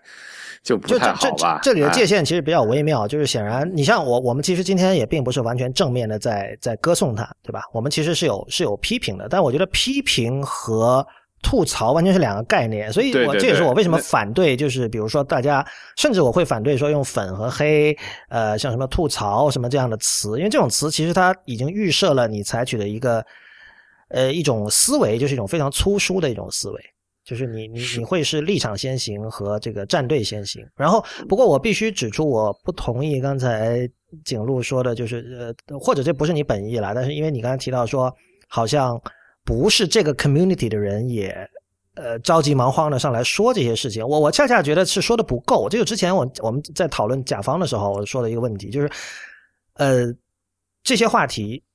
怎么说呢？因为建筑其实是跟每个人都有关系的，它可能比 IT 要更甚。对吧？就是它可能比技术更深。就技术的话，其实有很多呃，像我们这些就是所谓经常喜欢下载各种 App 去玩的这些人关心的事情，倒真的跟很多普通人是没关系的。但是房子每个人都要住，每个人都要上班，每个人都会去各种公共的空间，对吧？所以这个其实恰恰我觉得呃，民众。的建筑修养可能比他们的 IT 修养更加需要提升吧，而且这些事情就 是牵一肾动全发的，呃呃，说说什么呢？牵一发动全身的，呃，怎么说呢？就是对，就是我其实刚才的意，我其实刚才的意识，呃，倒不是说就是觉得他们这样子着急忙慌的出来说这件事儿不好，我只是觉得很意外，说哦，原来建筑就是大家就建筑师。呃，就大家都认识他呀，居然有今天。对，那有有有那么多人认识他，我都不知道有那么多人认识他，你知道吗？好吧。对，所所以所以说，这就是呃，在另外一个方面说明一个建筑的影响力还是蛮大的嘛。对，所以当然，大家看到作品的话，能能够想到这个建筑师。所以对，所以所以所以就是说，像包括炒作啊，包括这个媒体，其实他们都是所谓的双刃剑嘛。就是一方面，业内人士抱怨媒体，这个也是有很久很久的历史了。但另一方面，其实 如果不是明星建筑师，一般人就可能真的像景路说的，根本不会对建筑有任何的关注，对吧？最呃，今天最后一个话题，我觉得是非常适合苏琪来谈的，就是我们刚才讨论了很多什么流动性和曲线，但是我们采取的角度是说，他本身有这样的一个 intention，比如说他这个哈迪德受到了 constructivism 和 suprematism 的这两种呃二十世纪上半叶的前卫美术运动的影响，然后他开始要追求一些跟传统建筑不一样的理念，比如说流动性和轻盈性，这是他的 intention。但是另一方面，其实呃，让他能够这么做的，就是比如说我们我们我们看他像呃八九十年代的作品，呃，他他其实相当晚了。比如说他他整个八十年代应该没有太多东西被建出来嘛，然后它是大概九十年代初才开始慢慢的有有楼有各种 structure 和楼被建出来的，对吧？然后这个时候刚刚好，它和电脑技术、个人电脑的兴起，这两者是在时间线上处于一个平行的状态，所以所以这就让它。我觉得他很幸运吧，就是他对于建筑有那种对流动性和轻盈的追求，然后刚好他的这个上升期，呃，电脑的技术也在上升，所以就是它也是一个众所周知，它它对于这个数字技术和电脑是采取一个完全拥抱的态度，而不像有的建筑大师可能就是说，我觉得啊，手绘 cycle 对吧？电脑都是这个这邪恶的东西。那呃，苏琪，我也是，就是我听到这个圈内很多人对你的评价，说你是就是。呃，比较少有的在建筑师社群里编程能力非常好，而且对技术本身非常感兴趣，呃的一个人。而你现在做的事情，其实也是在试图在打通这个电脑和建筑之间的一些关系。所以，你你对哈迪德对于数字技术的这个拥抱是怎么看？呃，我觉得其实其实如果对这个建筑了解更多一点的话，这种这种曲面的东西，其实在很早以前都都很多人在做了，嗯，而且。对啊，就像高迪的圣家族教堂，包括像 Felix Candela 的那一些撬做的撬结构，都是其实用了很多比较原始的这种这种这种数学几何，包括 physical model 这样一个呃模拟的方式来来去见到这些曲面啊，就是复杂的甚甚至双曲面的东西，就是在在没有任何的这种 CAD software 之前。其实都是可以，其实也都是可以做的，完全证明了是可以做的。嗯，然后扎哈这边的话，我觉得可能更多的，嗯，更多的是因为他要做这个的时候，那那时候正好在，正好是这个东 CAD 东西它开始流行起来了，所以这也就 make sense 了。就是呃，tool 这作为 software 流行起来了之后，才才那个才造成了他他包括 Gary 啊这段时间的这样一个就比较好的一个技术知识嘛。所以，但是，但是在之前的话，还是有很多的方式可以做的，嗯，对。然后，但是这里我有一个疑问，就是说，呃，通过这些数学和物理模型做出来的曲面，跟用电脑模型，呃，捏出来的曲面，它是否有一些不同？因为，呃，我对我我听到一种说法，就是说，其实之前你也提到说，不知道为什么扎哈的后期这些作品是这么的 curve，但是好像就是说后后面他更多的依赖于电脑的参数化来做这些东西，所以。那我不知道这个说法是是否正确，但是我觉得是不是对形态有影响啊？是肯定，我觉得还是会有影响了。但是，但是你知道吗？就 Felix Candela 他做的这些 shell structure 的话，他就拿一个非常小的 scale 模型来做，他做完之后就就就直接翻成大的，他就可以做。我我觉得就 amazing，就是你知道吗？当然也也可能原因是因为它那个地方可能没有地震，所以它各方面包括 tension 上面可能不不需要考虑太多了。但是但是就是说还是可以做。但是我也我也明白说，可能软件上面对于它整个的形态应该还是会有影响吧。我在想，对我就是在想，对。就是呃，比如说像那个高迪也是，他是就是拿着一个小沙袋什么的，就是那些物理物理模型去去构筑它的那个结构的，呃，就建筑的。然后，但是，嗯，会不会我的直觉是这些凭着物理和数学造出来的更加呃接近人本来的审美，而那些电脑模型呃捏出来的形会不会？嗯，更加的不自然呢。嗯，不是，他不是，我觉得这是不太一样，因为他这个。他不论是高迪也好，这个包括后后后期不仅仅是 Felix Candela，很多人其他人也做这种鞘结构。他其实找的是结构合理性，他找的并不是一个 style，他这个东西它就是一个，它是 nature，你知道，它是自然。所以这些东西呢，它不太一样。当然，高迪其实你可以说他比较 postmodern 了，他他做东西是 all element 太多了。但是 anyway，我觉得扎哈呢，更多的是他就是在找一个 style，或者是 style 也好，或者是找一个自己的 language，嗯，这各种语言，所以他肯定就感觉起来是有点对对对，有点 artificial 的那种感觉，对。对，我觉得，呃，如果去看一下像刚才苏琪说到的 Felix Candela 的这个他的那些曲线建筑和哈迪德的，应该区别还是比较明显的。区区别很大，因为他的东西都是那种 pure 的，就是几何的一个 formula，就是其实你可以拿 formula 把它算出来的。嗯嗯，但是扎哈呢，就是他是一个个人的一个干预，他完全这东西完全是个人的干预，所以他不太一样。对，我就觉得，比如说像那个。呃，前呃之前不是那个旧金山这边开那个 GDC 嘛，Game Developer Conference，然后我当里面有一场讲座，有一个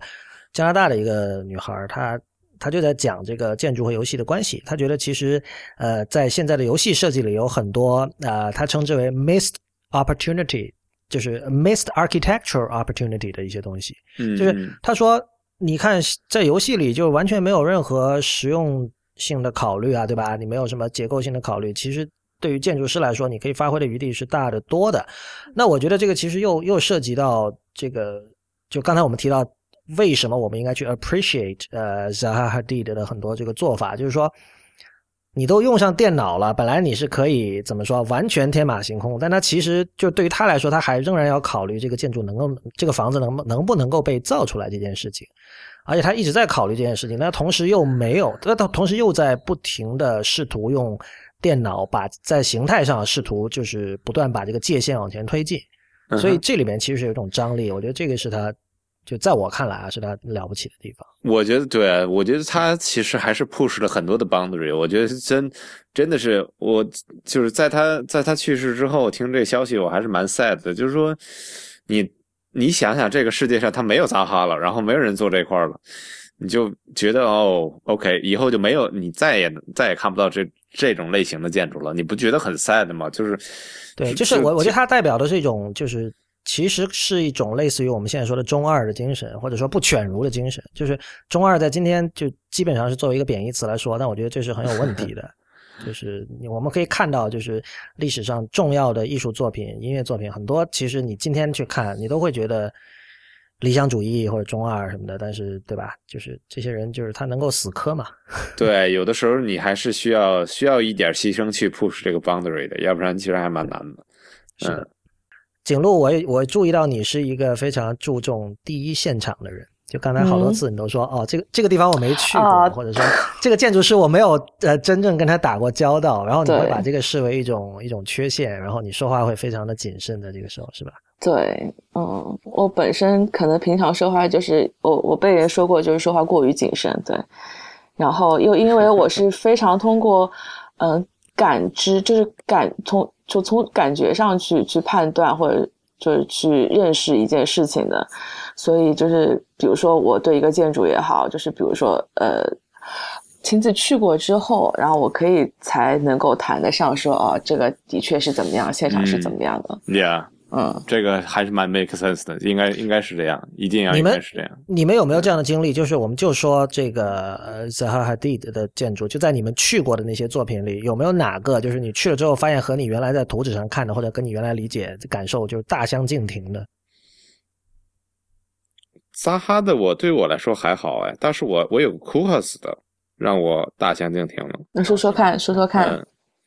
呃，我上大学的时候就非常喜欢 Kuhas 嘛。尤其当时他那个 Seattle 的那个那个 library public library，对，哦，就觉得超屌，超级超牛。然后呢，我来美国之后有幸去看了一次，嗯，你知道吗？我进去之后，就是他的感觉给人感觉是个 airport。OK。然后呢，我就觉得那个 scale 就是完全 out of scale，就是作为一个看书的场所的话，我那种感觉非常不好，对我来说。它那是一个，还是跟大家先描述一下，那是一个类似像多面体一样的东西哈。也就是它把那个东西变得就是 mega structure，我们叫超大的结构。然后呢，进去之后，它一层呃也可能有各方面的原因吧，但是它就是在 material 上各方面呢，就给你那种嗯亲密感，给你那种你知道吗？你需要静谧的感觉没有。所以嘛，所以说好不好用还是很重要的嘛，这不是跟你之前讲的？是，对对对对，这当然当然，我没有说不重要，但是这就是说，有的人评价这个事儿的时候，可能就评价的比较比较片面。我不是说它不重要，很重要。所以就当时去完这个 Seattle 的 Public Library 之后呢，我就嗯，还是蛮特别失望，特别特别失望，因因为我之前对库哈斯的好感太高了。然后呢，最有意思的是我。那个西西西雅图那块还有另外一个非常有 iconic 的一个建筑，是是 Stephen Hall 做的一个小教堂，嗯，叫叫叫什么呀？忘了，就是一个在华盛顿大学里边的一个一个小 chapel，叫那个 Chapel of Saint Ignatius。我刚才搜了一下，对对，可能是吧。然后那个我我也去了那个当同一天，然后去那个之后我就哇。被感动到了，你知道吗？就当天的一个落差，就让我哦，真的是，因为之前那个建筑我也看了，在在书上也都看过看过很多次了，然后去了真正到里边之后，嗯，真的是被感动到了，那种那种漫反射，包括各种流线、各种光引进来，哦，让我就是还蛮感动的。当然，它它的功能不太一样了，但是我就是反正就想说的吧，如果你要去。你要想了解一个建筑的话，你一定要进去才能体验到，因为那个 scale。但是这个东西就给一个非常好的一点是说，以后 VR 就可以可以提供这提供这种这种这种体验了，就不太需要。你觉得你觉得这个会在它会接近到什么程度呢？我们假设的假设技术不是问题，假设对吧？嗯嗯，就是会。不会完全接近了，因为它还涉及到一个触感的问题嘛，就是说那个 materiality 你还是很难。对，但是触感问题其实是现在的 VR 的创业者们在试图解决的呀。哦，这个我觉得还太远了。呃，我不觉得啊，因为因为你其实你看一下，就是上次我在 MIT 美术馆啊 MIT 博物馆里看到的一个一个东西，那个其实是九十年代 MIT 的研究生还是博士生做出来，他当时就是想研究。呃，VR 领域的触感，因为九十年代 VR 热过一阵嘛，但是那个东西解决触感呢？它是具体，我现在已经至少我现在没有办法直接跟你描述出来。我我会把那个图片还有那个相关的介绍也放到本期的网站上。但是那个不管怎么说了，它是一个一个实验性的一个项目，然后也没有商业化，也没有可以量产什么的。但在今天，比如说像我们知道像 HTC Vive 这样的设备，包括像 Oculus 本身，它不是都有那个手柄嘛？他们自制的自制的手柄。我觉得，我觉得咱咱们说的不是同一个事。我说的触感是那种，嗯，那种 feeling，就是你你你，比如说 concrete，你摸上去的 feeling。我知道啊，但就是说，今天他们通过是游戏的那些设计者，在通过那些手柄所呈现的触感是非常非常原始的嘛。就是和你所和你所说的那个啊，no no no no 不会啊！一个手柄它怎么会提供给我，比如说 concrete feeling 什么呀？一个木头的 feeling 是什么呀？它提供不了啊！它有温度的呀，它有光滑度的呀，它有它有。但是这样，就就就是说，怎么说？就如果 VR 这个行业能够起来，所有这个领域的人他是有足够的商业上的 incentive 去解决这些问题的，对吧？我觉得到了这倒是有可能了。对我们今天，我们我们我们今天很难说这种问题就是。是不能解决的。我觉得做这样的论断其实是很危险的。但是我想问的就是说，如假设这些都解决了，比如说在二零三零年的时候，这些问题都解决了，那么在那个时候，我们再进行今天这样的谈话，我再问你说，是不是欣赏一个建筑一定要去现场，还是说哦，我在家拿 VR 就好了呀？对对对，我我不知道到那时候会是怎么样。Of course，我觉得其实很简单嘛，就是说，终极来说的话，你就把人的大脑的这个中枢神经把它 hack 掉就好了呀。其实这样的话，literally 就就这这都是一样的嘛，就是给你给你感受什么，它就是什么，所以你你完全不需要你现你不不需要手了，就给你这个感受就好了呀。你明白我的意思吧？其实我觉得你肯定你以为这里肯定能做到的。对你的意思其实是就是你是相信呃，就有一句话叫所有的 reality 都是 virtual reality，因为所谓现实，yeah。对，所以因为所谓现实，只不过是人的大脑对于我们的这个感官所感受到的东西的一种诠释嘛。所以从它从这个意义上说，对，所以从这个意义上说，就其实这些东西都是可以去模拟的。呃，是的，。是的。但是呃，不，我觉得要不景路先说一下，还是刚才那个问题，就是你有没有看过哪个建筑，就是你的差别比较大的是吧建筑，对，差别比较大的。我只去过一个，我觉得就我那看过的呃 Virtual 呃 File Station 来说，我觉得没有太大差别，而且呃现场看会有看到更多细节吧。然后，但我我想问一下，嗯这个这个其实是一种比较，这个应该是一种比较高的评价，对吧？就当你说现场和之前你的认知比较接近的话，就说明它完成度很高，对吧？对，但是也有反转的，比如说像苏西刚才说的，就是你原来对他印象一般，但是去了现场之后觉得非常好，那那也很不错吧？我觉得这种更不这种错了，我觉得这种应该还蛮多的。其实如果你要仔细考，因为因为你其实这种东西在照片里边还蛮难 capture 的，明白我的意思？它就是哦很多那种细节，很多的你当你走过去的时候，它的那种流动性，它不不不不停在变的那种 scale，包括你的视角，它你很难在一个照片里面来体现出来的。嗯嗯，所以这个还是蛮难的。所以我觉得，如果一个好的建筑的话，其实能够就当然，哎，这点我可以说一点，就是说扎哈的东西呢，可能在这方面有一点欠缺。就是说什么呢？你能在图上看到的东西，你到现场看就差不多，因为它就是嗯。form 上的那那种那种嗯。language 很强，所以你到现场看，哦，OK，就是这个 form，然后 that's it，呃，可能那那个就是给你再多的这种惊喜感的情况呢也有，但是呢没有那么多，我觉得嗯。就是说你比方说你在一个呃。呃 Zoom to 我当然不知道了，就是就是就像我刚才说的那个 Stephen Hall 那个吧，就是说你看图片上它就是这样，但是你进去之后，你真正走走来走去，你能看到那个光影的变化，你能看颜色的变化，然后你能在那待一段时间之后，你发觉哦，这个太阳在就是太阳高度角的一个变化，造成室内的这样一个感觉，嗯你就还是还是蛮有意思，特别有意思，我觉得。对我觉得这个跟不同建筑师的一个做设计时候的一个呃方式有关系。比如说，呃，就是 Steven Hall 他做设计的时候，可能就是从一个室内的一个透视，一个室内的场景来做。他可能画一幅几幅水彩，然后就说我就要体就是体现这样子的一个空间意象、空间感受。然后他们就从人的尺度上、人的观察那个方式上去由内而外的去把这个空间给搭出来。所以它不是先有了一个外形，而是说先有人在空间内的那个视 perception，然后再去搭外面那个东西。你要搭成什么样才能让人在里面感受到你想象中的那个场景？嗯，所以我觉得这个是一个完全相反的一个 approach。对对对对，嗯。扎哈相对来说就比较还是比较 straightforward 的了，就是你能看到，基本上在里边看到的也差不多。对，这就是我之前说太明显的意思嘛，就是说对对对，我自己，因为我去我第一次去广州那个大剧院的时候，我我的感受其实是比较就不特别，就没有没有从图片上看的那么特别，有这样的感觉。嗯哼，嗯。呃，相反，我比如说我第一次去纽约的新美术馆的时候，其实我倒是有体会到，就是那几个方盒子，呃，那那个是 Sana 的作品了，那不是嗯。那个哈迪德的作品，就是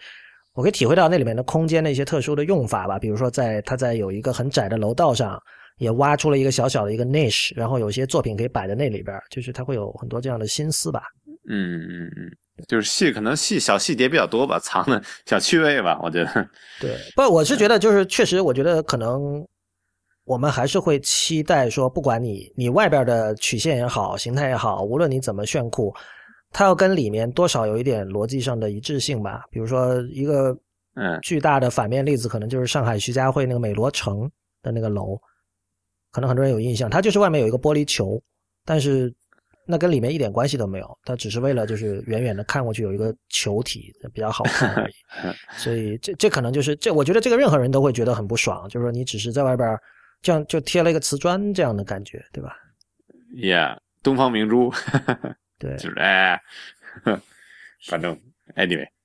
我们其实还有一个避不开的话题，就是我我知道很多人其实想避开它，但我觉得我们不应该避开它，就是因为因为哈迪德已经属于就是她是女人，但是她显然你不能仅仅简单的用女性设计师这样一个标签来涵盖她，因为她的地位，她在当代建筑史上的地位已经非常明确了，对吧？不管她是什么性别，这个地位都是摆在那儿的。但是我觉得，我不知道二位怎么看这个问题，就是。她身为女性，以及她身为一个在伊拉克出生的人，就是如果大家看她的访谈，听她的访谈，她的口音是非常非常浓重的，她的英文口音，而她确实是在伊拉克出生，然后她大学也是在伊拉克读的吧，然后研究生才去伦敦这样。对对对，贝鲁特大学。她的她的这两个身份，其实有没有在用英文说，就有没有在 inform 她的建筑设计？呃，这应该景路来来来来说吧。嗯。怎么说呢？我只是在呃其中一个访谈中了解到，呃，就是她的一个女性身份跟，呃，她的一个国籍以及她做的一个建筑形式这样的多重的原因，使得她的很多设计都没有办法在早期的时候都没有办法得以实现。我觉得，呃，作为女性建筑师，可能的确有一些困难，因为。我我一开始没有觉得这其中是有困难的，但是如果嗯他在拿普利兹克建筑奖的时候，呃很多人对他的评价是就二十五年来第一位拿到普利兹克奖的女性，呃包括后来就是大家所熟悉的最出名的两位女建筑师就是扎哈跟妹岛。呃，那可能这样反复的被去谈论了之后，才会意识到，的确，好像女性建筑师就会成为，就是是一件很难的事情，中间有很大的一些困难，还是怎么样？我我之前有听那个扎哈说过一个什么事儿呢？就是说那个呃，Norman Foster 他们就是也是英国的建筑师，是一个蛮年龄还蛮大的一个一个。英英国人吧，就是一个 Sir Norman Foster，还是爵士，然后就说 Foster 他们拿拿项目太容易了，就去打打高尔夫，抽抽雪茄，然后就就跟就跟甲方就把项目拿到了，然后他就很难在说这个事儿，因为不仅仅是因为她是女性，另外也是因为她是移民嘛，她就是伊拉克的移民，嗯，所以各方面来说可能对她都有还蛮，所以我所以就更证明了说，我觉得。他就是去世了，我真的很伤心，因为这需要多大的努力才能做到这样一个这的这样一个成就啊？又是 minority，又是呃，就是 minority，然后又是移民，所以对啊，就在当然我说的 minority 的意思是说，在整个行业来说，女性相对来少嘛，所以。对啊，所以这样的话还是很伟大的。嗯，我能想象，就任何处于这种相对的 minority 状态的人，其实都不太愿意强调这个身份，因为这总会觉得好像说，哦，我是靠这个身份吃饭的。我记得去年还是前年，那个汪建伟在纽约的 Guggenheim 做个展的时候，他也反复跟记者说，就是说，我要强调我是中国当代艺术家的身份，我就是一个当代艺术家，对吧？我觉得这个是人之常情。但是另一方面，我觉得，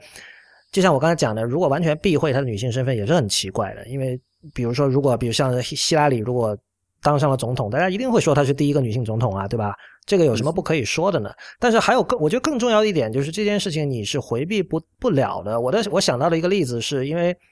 呃，我我我自己可能比较熟的是实验音乐和前卫音乐这个领域，在这个领域里，就是我大学的时候，当时呃，我们有一位朋友是台湾的，他是台湾人，但是他当时在澳洲读书，一个女孩然后当时比如说国内，包括国国内国外吧，就大部分。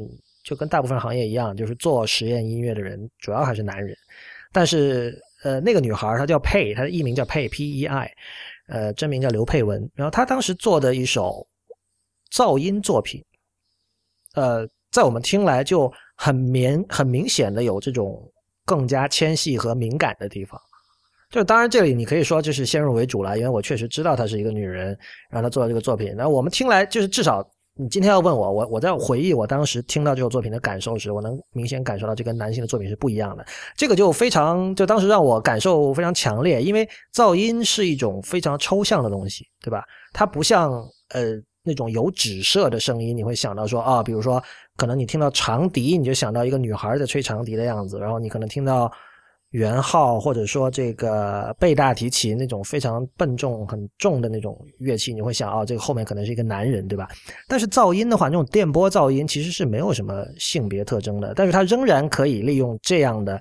纯粹抽象的声音传递出女性特质。所以我觉得任何事情要男人和女人来做，肯定还是会有不同的，对吧？嗯嗯嗯，所所以所以我觉得。没有必要避讳这一点，就像比如说哈迪德对于这个轻盈、对于流动性的这种追求，这个难道跟他本身是女人完全没有关系吗？我觉得很难这么说吧。嗯，对啊，我觉得可能对，就像刚才说的，我觉得如果要是有更多的女性建筑师的话，这个建筑的行业才能有更多的多样性，我觉得还是蛮好的。所以我其实还特别希望能看到更多的女性建筑师在这个行业里边能够成功。景路加油！其实不仅仅是这个行业了，包括很多其他行，IT 行业其实也还蛮严重的。IT 行业非常严重。对啊，对啊，所以，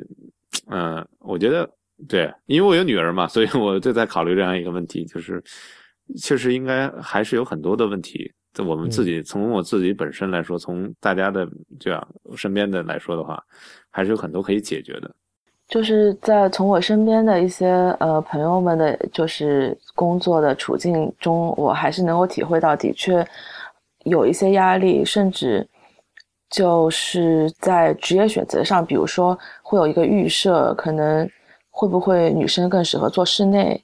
或者说女生呃如果比较细致的话，是不是可以更多的去做 graphic 的东西，或者呃 drawing 的东西，而不是去做设计，嗯。哦，我不知道这些预设是从哪里来的，但是就还真实存在在我身边的一些朋友的，呃，就是发生在他们身上，所以我觉得还是有一点，有点呃感慨或者有点伤感吧，这个这个现实。嗯，对的。其实我觉得很早之前有人说，这几年前吧，有人说过了，就是如果你真的去看，在知识时代，一个人在社会里他的竞争力的话。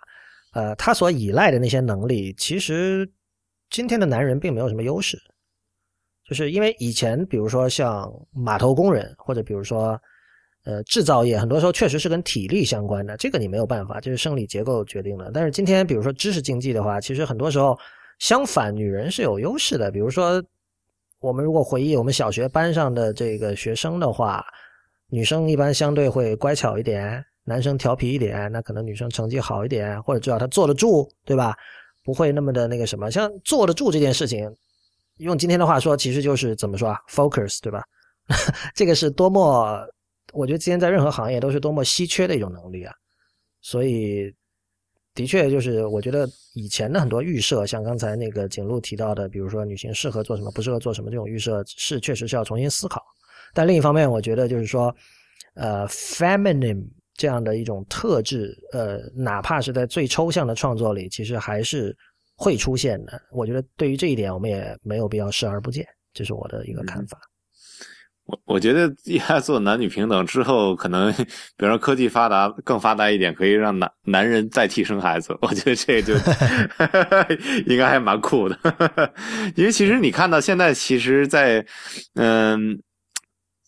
在比方说，在一个公司里边或者是什么样的情况来说的话，有一个很现实问题，就是说，因为女生有的时候需要生孩子嘛，但是男人不用，对，所以呢，他他就就在于整个的成本上各各方面来说的话，可能他就倾向于倾向于雇佣男性。我觉得这个就是在他整个 run 一个商业上来说，可能是 well，你可以说 make sense，但是呢，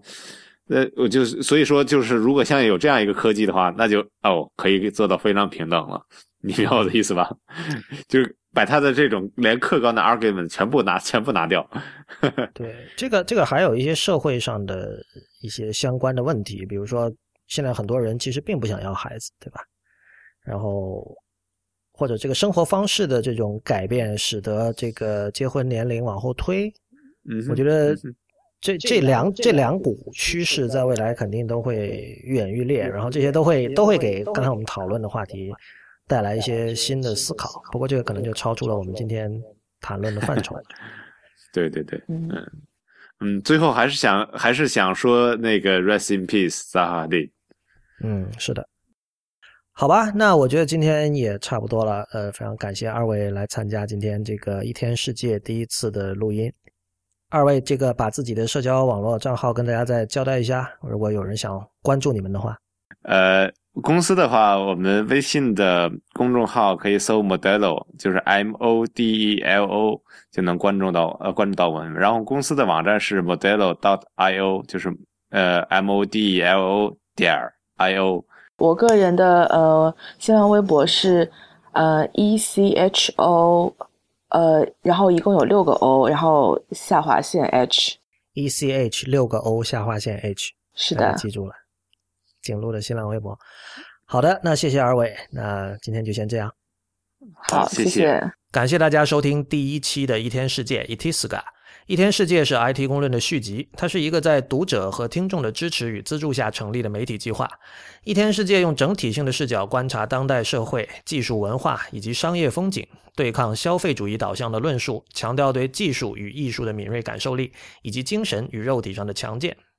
我们鼓励您成为一天世界的会员，让我们做到真正无所畏惧，并帮助我在后稀缺时代尝试写出别处没有的文字。如果您对会员计划感兴趣，请访问一天世界点 net 斜杠 member，一天世界的全拼点 n e t 斜杠 m e m b e r。一天世界的网址是一天世界点 net。如果您有意见或建议，请写邮件到一天世界 at i p n 点 l i。欢迎您在社交网络关注我们，我们在新浪微博是 at 一天世界的汉字加 IPN 一天世界 IPN，在 Twitter 就是一天世界的全拼 IPN。同时，也欢迎您收听 IPN 博客网络旗下的其他精彩节目：未知道、博物志、硬影像、太医来了、内核恐慌、High Story、陛下观、风投圈、选美、流行通信以及无次元。我们下周一再见。